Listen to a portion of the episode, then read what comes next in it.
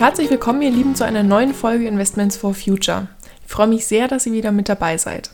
Mein Name ist Susanne und in dieser Folge möchte ich mit euch über Fake News sprechen. Ihr werdet jetzt sicherlich fragen, was denn nachhaltige Geldanlage und Investment mit Fake News zu tun hat. Nun ja, heute geht es einerseits um die amerikanische Präsidentschaftswahl am 3. November und deren Auswirkungen auf den Finanzmarkt und andererseits um Greenwashing auf dem Finanzmarkt selber. Ich habe das Gefühl, dass gerade sehr viele Unternehmen und Finanzhäuser ihre Nachhaltigkeit um jeden Preis darstellen wollen, obwohl sie mit dieser in den letzten Jahren doch eher zurückhaltend waren. Und deshalb ist es mir besonders wichtig, dass wir Greenwashing-Angebote von wirklich nachhaltigen Angeboten unterscheiden lernen. Am 3. November war die amerikanische Präsidentschaftswahl und aufgrund des historischen Wahlausgangs in jeder Hinsicht ist das auf jeden Fall ein kurzes Resümee wert, wie ich finde. Und da ich meinen Master in internationalen Beziehungen gemacht habe, interessiert mich das Thema natürlich auch persönlich besonders. Bis zum heutigen Tag bleiben die Republikaner dabei, dass die Wahl manipuliert sei und Wahlbetrug vorliegt. Trumps Unterstützer hatten in mehreren Bundesstaaten versucht, Klage für eine Neuauszählung der Stimmen durchzusetzen, allerdings ohne Erfolg. Denn mittlerweile zeigt sich ein Ergebnis, das für Trump ohnehin nicht mehr einzuholen ist. Trump kommt nur auf 232 Wahlmänner, während Biden seinen Vorsprung mit 306 Wahlmännern zementiert. Auch das Repräsentantenhaus geht an die Demokraten und unter anderem wurde auch The Squad, ein Verbund aus vier Women of Color, wiedergewählt. Ein schönes Zeichen, wie ich finde, zusätzlich zu dem Sieg von Kamala Harris und somit der ersten Vizepräsidentin und Woman of Color im Weißen Haus. Nur das Rennen um den Senat ist noch bis Anfang Januar offen. Und dies entscheidet, wie durchsetzungsstark Biden und Harris in den kommenden vier Jahren werden regieren können und ob sie dann auch eine Mehrheit im gesamten Kongress holen können. Genauso unterschiedlich wie die Kandidaten waren natürlich aber auch deren Wahlprogramme.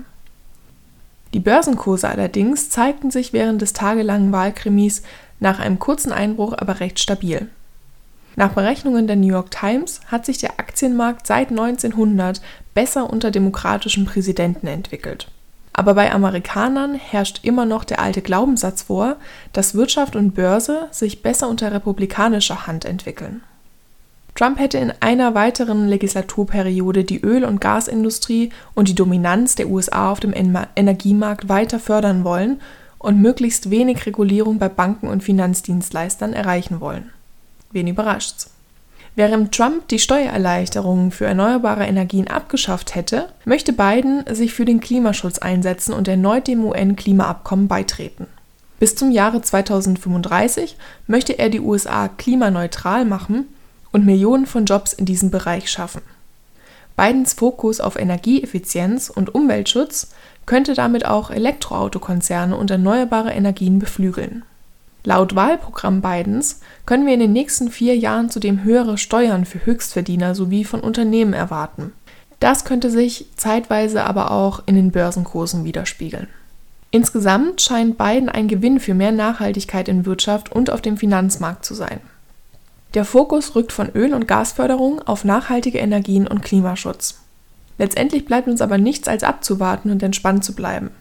Denn durch die Corona-Pandemie kann es in den nächsten Monaten immer mal wieder zu Rückschlägen kommen. Aber wie ich bereits angesprochen habe, ein Börsentief gibt uns stets gute Möglichkeiten, unser Portfolio aufgrund von niedrigen Börsenkursen weiter auszubauen oder überhaupt zu günstigen Konditionen aufzubauen. Einfach nicht verrückt machen lassen. Insgesamt werden wohl eher die Corona-Pandemie und deren wirtschaftliche Folgen sowie die Zinspolitik der Notenbank prägend für die nächsten Monate der Börse sein. Allerdings kann man auch davon ausgehen, dass ein Präsident Biden andere Corona-Maßnahmen umsetzen wird als der ehemalige Präsident Trump. In solchen Zeiten kann es manchmal helfen, Watchlists anzulegen. Wenn ihr unsicher seid, in welche Fonds oder in welche Einzelaktien es sich zu investieren lohnt, erstellt euch eine Watchlist, mit denen ihr die Position erst einmal eine gewisse Zeit beobachtet. Diese Watchlist gibt es in jedem Depot und ist besonders in unsicheren Zeiten sehr hilfreich.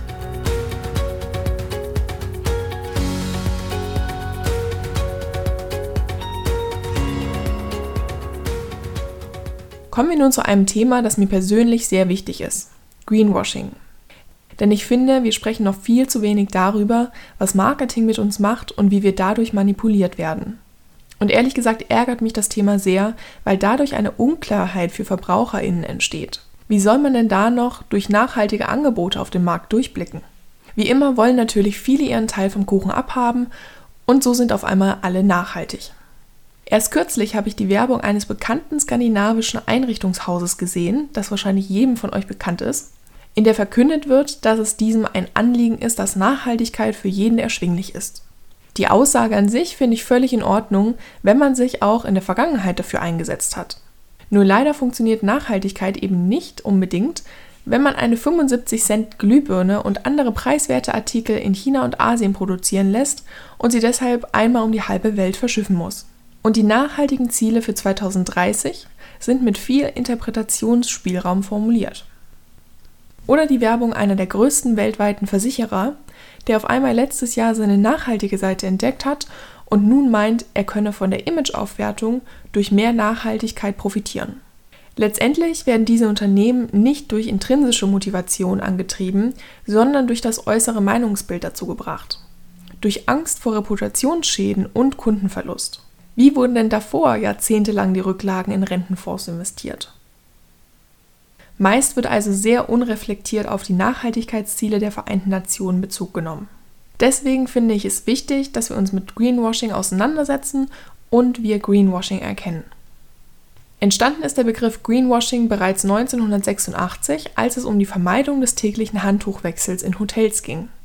Denn dahinter stand nicht die ökologische Motivation, wie sie von Hotelbesitzern kommuniziert wurde, sondern dahinter stand ein rein ökonomisches Interesse.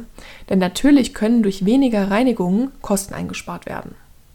Greenwashing bedeutet, dass VerbraucherInnen mit der Heraushebung weniger wichtiger Faktoren in die Irre geführt werden. Greenwashing verleitet zum Konsum und durch die Art der Manipulation durch Marketing nimmt es uns auch Entscheidungsfreiheit. So verhält es sich beispielsweise auch mit grünen Labels. Der Markt ist ja mittlerweile überschwemmt von Bio-Labeln. Mittlerweile gibt es bereits 100 Bio-Siegel in Deutschland und der Konsument kann nicht mehr auseinanderhalten, welches nun wirklich rein Bio ist. Aber jeder möchte moralisch und gewissenhaft sein und diesem Bedürfnis entsprechen. Nachhaltigkeit wird von Verbraucherinnen immer mehr nachgefragt, denn wir verbinden es mit sehr vielen positiven Dingen, wie zum Beispiel Gesundheit, Wertigkeit und Gewissenhaftigkeit, die wir dann auch auf das Produkt übertragen können. Grüne Labels bieten uns also eine Art Komfortzone. Das heißt, alles kann so bleiben, wie es ist, trotz unseres Konsums, nur mit besserem Gewissen. Also der Optimalfall. Das heißt, das Problem ist nicht die Masse unseres Konsums an sich, sondern nur, wo wir etwas kaufen. In Wirklichkeit jedoch müssen wir an der Masse unseres Konsums ansetzen. Greenwashing hat auch keine justiziaren Folgen für Unternehmen. Hier müssen sich Unternehmen also an keine Regelungen halten und können sich kreativ austoben. Zu dem Thema gibt es eine sehr interessante Dokumentation, die ich euch sehr empfehlen kann. Den Link dazu habe ich euch in die Show Notes eingefügt. Wenn wir nun einmal das Thema Finanzen ansehen, hat die Verbraucherzentrale herausgefunden, dass die Hälfte der grünen Banken noch fossile Energieträger einschließen. Zwei Banken beziehen sogar Atomkraft mit ein. Noch gibt es keine staatlichen Vorgaben und kein allgemeingültiges Label für die Bewertung von Fonds, wodurch auch eine Lücke entsteht. Aber man fragt sich schon, wie kommen überhaupt diese Nachhaltigkeitsbewertungen zustande?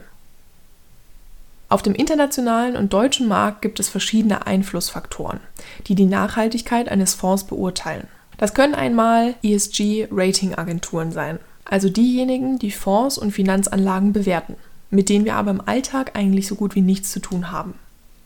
Die Anzahl von Ratinganbietern am Markt ist überschaubar. Inzwischen beläuft es sich auf vier Unternehmen, zu denen auch ISS ESG und MSCI ESG zählt.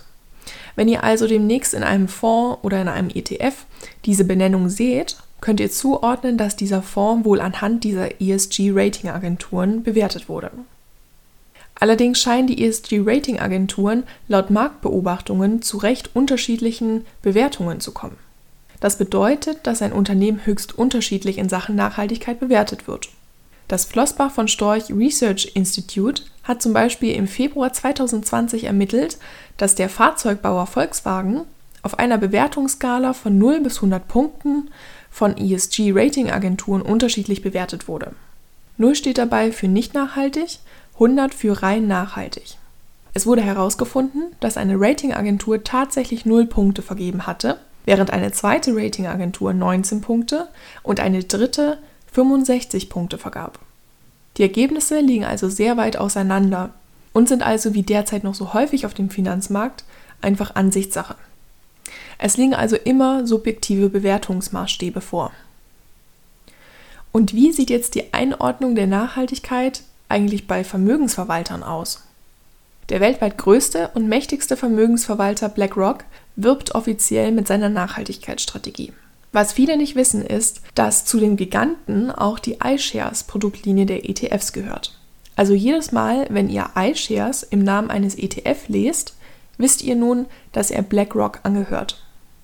BlackRock beschreibt auf der eigenen Website, dass iShares großen Wert auf Transparenz legt und Nachhaltigkeit die nächsten Jahre noch stärker in ihre Prozesse integriert werden sollen. In den nächsten Jahren sollen die Angebote von ESG-ETFs sogar auf 150 verdoppelt werden. BlackRock hat sogar interne ExpertInnen, die ESG-Risiken bewerten und so sicherstellen, dass diese von den Portfoliomanagern in ihren Anlageprozessen berücksichtigt werden und bespricht mit den Unternehmen, in die sie investieren, ESG-Fortschritte. Zusätzlich hat BlackRock sogar seine eigenen Rating-Kategorien, die von der Kategorie AAA bis CCC reicht und steht im Dialog mit großen Indexanbietern, um nachhaltige Versionen der wichtigsten Indizes bereitzustellen und an einer Standardisierung der Methodik für Nachhaltigkeitsindizes zu arbeiten. Man könnte hier sagen, das klingt doch alles ganz positiv. Wo liegt denn hier das Problem? Das Problem liegt darin, dass es derzeit noch keine einheitliche und rechtlich bindende Standardisierung auf dem Markt gibt. Trotz des Dialogs von BlackRock wird den Unternehmen gleichzeitig auch bewusst Zeit gelassen, um die Voraussetzungen für eine Empfehlung zu erfüllen. Man könnte das so verstehen, dass an der einen oder anderen Stelle also noch ein Auge zugedrückt wird und somit auch nicht so grüne Unternehmen in den Nachhaltigkeitsindizes gelistet werden. Außerdem bestätigt BlackRock selber in einer Fußnote, dass Unternehmen nur ausgeschlossen werden, wenn die vom Indexanbieter festgelegten Schwellenwerte überstiegen werden. Wie hoch aber die festgelegten Schwellenwerte sind, das wird immer noch individuell entschieden. Das bedeutet, jeder kann frei entscheiden, was sein Schwellenwert ist. Es bedeutet also de facto nichts. Es gibt zwar Anstrengungen, aber es gibt niemanden, der einheitliche Regelungen für den Markt festgelegt hat oder Kontrollmechanismen eingeführt hat. Wie ihr bereits in der letzten Folge gehört habt, gibt es bestimmte Bewerter von Geldanlagen, wie zum Beispiel das Forum für nachhaltige Geldanlage, das auch mit einem eigenen Siegel auf dem Markt arbeitet. Neben dem FNG-Siegel gibt es hier unter anderem auch noch das Siegel des Netzwerkes UN Global Compact oder das europäische Transparenzlogo für Nachhaltigkeitsfonds. Neben den gerade genannten Nachhaltigkeitslabeln gibt es auch weitere CSA-Berichte, Informationsanbieter sowie Daten- und Research-Anbieter, die nachhaltige Geldanlagen bewerten. Allerdings ist die Bottomline des Ganzen nach wie vor, zu viele Köche verderben den Brei und schaffen Intransparenz. Es schafft Interpretationsspielraum und somit können auch viele Anbieter behaupten, dass sie wirkliche Nachhaltigkeit verfolgen. Das muss man nicht als Greenwashing bezeichnen, aber es ist zumindest eine Uneinigkeit, die Unsicherheit bringt. Es passiert genau das gleiche wie bei den Biosiegeln. Es wird schwierig, den Überblick auf dem Markt zu behalten. Solange es keine einheitliche, rechtlich verfolgbare Regelung gibt, wird es viele Mechanismen und viele Bewertungsmuster auf dem Markt geben. Meiner Meinung nach trägt das allerdings nicht dazu bei, dass die Verbraucherinnen einen wirklichen Durchblick über den Markt kriegen. Also, wie steht es derzeit um die Nachhaltigkeit und Transparenz auf dem Finanzmarkt? Das Forum Nachhaltige Geldanlage schätzt, dass gerade einmal maximal 5% der angebotenen Fonds auf dem Markt auch wirklich nachhaltig sind. Der WWF hat in einem Bankenranking die größten deutschen Banken untersucht auf ihre Verantwortung im Hinblick auf die klimaverträgliche Gestaltung von Wirtschaft und Gesellschaft mit dem Ergebnis, dass sie ihrem Potenzial bislang nur ansatzweise nachkommen und die Anstrengungen für die SDGs bei weitem nicht ausschöpfen. Das bedeutet nicht, dass wir ganz die Hände vom Nachhaltigen finanzieren lassen sollten. Wir müssen uns nur klar machen, dass wir uns immer noch deutlich am Anfang befinden und nicht alles, was mit ESG oder SRI benannt ist, auch wirklich dunkelgrün ist. Und wenn Finanzhäuser und Versicherungen sich nun auf die Fahne schreiben, dass sie auch nachhaltige Anlage anbieten, sollten wir uns erst einmal fragen, wo denn nun die Motivation herkommt, auf einmal grün zu werden. Ist es die Aussicht, die eigenen Abläufe zu verbessern oder ist es doch die Aussicht auf mehr Gewinn durch zusätzliche Kundinnen? Um wirklich eine objektive und einheitliche Beurteilung der Nachhaltigkeit von Fonds zu haben, braucht es meiner Meinung nach verbindliche Standards für die Nutzung der Sustainable Development Goals als Referenz für Aktivitäten der Unternehmen. Es muss eine objektive Prüfung der Maßnahmen der Unternehmen geben und man darf sich nicht nur mit der internen Prüfung zufrieden geben. Ab Anfang 2021 müssen Anlageberater in Banken und Sparkassen ihre Privatkunden danach fragen, ob sie bei der Kapitalanlage auf ökologische und soziale Kriterien und auf eine verantwortungsvolle Unternehmensführung achten wollen. Da bin ich mal gespannt, was ihr berichtet und ob euch eure BankberaterInnen gut beraten können. Wir halten fest, die nachhaltigen Anlagen auf dem Finanzmarkt sind noch lange nicht authentisch grün. Auch hier gilt Augen auf vor Greenwashing. Dadurch, dass bei der Auswahl der nachhaltigen Indizes hauptsächlich der Best-in-Class-Ansatz mit einem begrenzten Ausschlussverfahren angewandt wird, sind ETFs keine dunkelgrünen Geldanlagen, sondern beinhalten nach wie vor auch Unternehmen, die sich gerade erst auf ihrer Entwicklung hin zu mehr Nachhaltigkeit befinden. Es gilt also, erstens, die eigenen Werte und Wertvorstellungen für die eigene Geldanlage noch einmal zu hinterfragen. Kannst du dich damit zufrieden geben, dass beispielsweise in einem MSCI World SRI auch ein nicht ganz nachhaltiger Großkonzern vertreten ist und der Markt der nachhaltigen Geldanlage sich nach wie vor in der Entwicklung befindet? Zweitens, es gilt, den Auswahlmechanismus eines ETFs zu hinterfragen. Ist mir der Best-in-Class-Ansatz wirklich ausreichend? Oder ist mir das zu wenig grün und es gibt vielleicht andere Geldanlagemöglichkeiten, die meiner persönlichen Vorstellung besser entsprechen? Vielleicht sind es aktive Fonds oder doch Impact Investing? Was diese genau für Vorteile bringen und was sie bedeuten, darauf gehe ich auch in den nächsten Folgen noch ein. Ein Überblick zu Auswahlmechanismen findet ihr aber schon in der Folge 2 des Podcasts. Und zu guter Letzt, es gilt, dass wir die Angebote ruhig mehr in Frage stellen dürfen. Ist das Motiv wirklich nachhaltig oder geht es nur darum zu verkaufen? Ich hoffe, die heutige Folge hat euch gefallen und ich konnte euch etwas zum Reflektieren anregen. Falls das so ist, freue ich mich über eine Weiterempfehlung des Podcasts an euren Bekanntenkreis. Denn ich bin der Überzeugung, je mehr sich wirklich mit dem Thema nachhaltige Finanzen auseinandersetzen, desto mehr können wir bewirken und auch aufklären. Die nächste Folge erscheint am 15. Dezember. Schaut bis dahin wie immer gerne auf Instagram oder auf Facebook vorbei. Ich freue mich, wenn ihr nächstes Mal wieder mit dabei seid. Bis dahin wünsche ich euch eine schöne Vorweihnachtszeit und hoffentlich auch etwas Zeit, trotz der ganzen Corona-Maßnahmen einen Blick in euer Finanzportfolio zu werfen. Macht euch eine schöne Woche und bis dahin.